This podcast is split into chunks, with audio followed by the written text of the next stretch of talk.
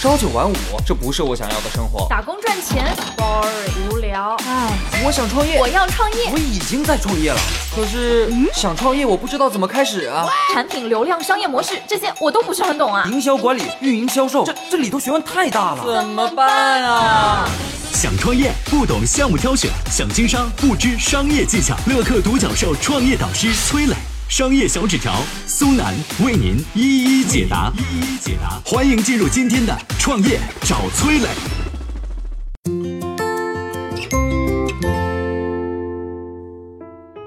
为什么说火车轻轨之间的距离是由两千年前两匹马的屁股宽度决定的？到底什么是路径依赖？创新和路径依赖的关系又是怎么样的？有请崔磊，有请崔磊。说到路径依赖啊，有一个广为流传的故事比较有意思。有没有想过啊，为什么铁轨之间的宽度是现在这个距离呢？原来呢，早期的铁路呢是造电车的人设计的，而铁轨间的距离啊，正好是电车所用的轮距标准。那么电车的标准又是从哪儿来的呢？最早造电车的人以前是造马车的，所以呢，电车的标准沿用的是马车的轮距标准。马车为什么又是这个轮距距离呢？因为英国马路的宽度是按这个标准来的，那马路的宽度标准又是从哪儿来的呢？从古罗马人那儿来的。因为整个欧洲，包括英国的长途道路，都是罗马人为他的军队所铺设的，所以马路的宽度正好是罗马战车的宽度。那罗马人为什么要把战车的轮距设计成这样的宽度呢？原因很简单，这是牵引一辆战车两匹马屁股的宽度。你看，这就是路径依赖。两千年前，牵引战车的两匹马的屁股，决定了现在火车轨道之间的距离。简单理解呢，路径依赖其实就是一种习惯。一旦人们做出了选择，就好比走上了一条不归之路。惯性的力量会让人很难改变方向，不断在这条路径上自我强化。比如啊，我们上学的时候会看到不少同学有偏科的现象。有的人数学非常好，经常拿第一，但是像什么语文啊、英语啊等等其他学科就很差，甚至是不及格。这种偏科的情况啊，其实也可以用路径依赖来解释，因为他对数学感兴趣啊，自然会花更多的时间在数学上面，听课也会更认真，这就不断强化了他的数学成绩。成绩越好，他又会对数学更加自信，这就陷入了一个正向循环。相反呢，他对其他学科越不感兴趣，就越懒得听，懒得花时间学习，成绩自然就越差，这就形成了一个负面循环。这同样是路径依赖。路径依赖不仅体现在生活中，它在商业世界当中更加常见。比如前几年啊，创业投资处于高潮期的时候，我们看到不少互联网公司的打法就是从风险投资那里拿钱，然后靠烧钱补贴来快速获取用户，再凭借用户数据去拿钱，就这样一轮融资一轮融资的去烧，创业公司就产生了对风险投资的依赖，而自己又没有造血能力，一旦经济环境不好或者投资人不看好你，不愿意投资给你的话，公司就很难维持下去了。比如我们熟悉的 offer 小黄车，很大程度上就是被资本给毒害的，因为之前的模式一直就是这样嘛，所以呢，它对资本就给产生了依赖。那么产生依赖之后呢，没有进行精细化的企业管理和运营，各地分公司爆出管理丑闻，甚至是贪腐事件，这都是它粗放管理的体现。offer 始终没有能够实现盈利，现在弄的是一地鸡毛。所以说，路径依赖是很可怕的，它会让一家公司失去创新的能力，依赖曾经成功的路径去走，不断强化自己已经有的优势。但是，一旦整个技术发生变革的时候，就会付出惨痛的代价。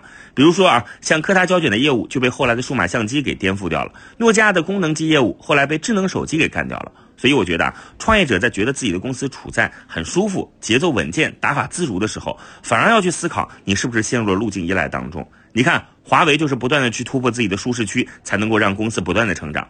否则，行业路径一旦发生改变，跟你的传统路径偏离，你的优势啊就会顷刻间消失。嗨，大家好，我是崔磊。下拉手机屏幕，在节目简介里有我的个人微信号。朋友圈我会分享创业思考、商业观察，以及和支付宝、抖音等巨头合作的创业好项目，欢迎您来交流。我们的创业平台乐客独角兽已经汇聚了三万多名各行各业的创业者，欢迎您来寻找资源。有请松南，有请松南。关于路径依赖呢，我先来说个故事啊。当年有一个十二岁的美国小男孩，他呢特别喜欢收集各种邮票啊。别人收集邮票啊是爱好，但是这个小男孩呢很有头脑，他除了喜欢之外啊，还想着靠卖邮票去赚钱。但那个时候啊，在拍卖会上卖邮票是需要缴纳一定费用的。这就相当于中间商赚差价嘛，对吧？小男孩觉得不划算啊，就想着，哎呀，我能不能去中介，然后直接把邮票卖给别人？但是这个中间啊，我要具体怎么做呢？他于是啊，就决定啊，在专业期刊上来打广告，还忽悠了和他一样喜欢收集邮票的邻居小朋友，把邮票委托给自己，说我能够让你们赚的更多。哎，很出乎意料啊，这小屁孩一下子就赚了两百美元，这是他第一次尝到没有中间商赚差价的好处。小时候的赚钱经历给这个男孩的记忆中留下了很深刻的印象。等到上初中的时候啊，他又开始不安分了，开始做起了电脑的生意。哎，怎么做的呢？他买来电脑的零部件，然后自己组装，哎，再卖掉。啊，比如很多人喜欢打游戏，哎，我就给你组装个性能很优越的游戏组装机。这小男孩靠这个在学校赚了不少钱。到了一九八四年的时候，他干脆直接辍学了，开了家自己的电脑公司啊，就用直销的模式来卖电脑。简单说就是客户直接向公司下订单，选好配置要求，然后公司按照顾客的需求给组装出来，以最快的速度送到顾客的手上。这种做法就砍掉了中间的分销商和零售商的环节，能够省下大约百分之二十的成本。这就是著名的戴尔模式。曾经的这个小男孩就是大名鼎鼎的戴尔集团的创始人迈克尔·戴尔。二零零二年，戴尔公司登上了《财富》杂志全球五百强中的第一百三十一位。而且连续好几年，他都是个人电脑行业的霸主。你看啊，戴尔就是靠着一开始做生意时候的正确路径选择，奠定了后来事业成功的基础。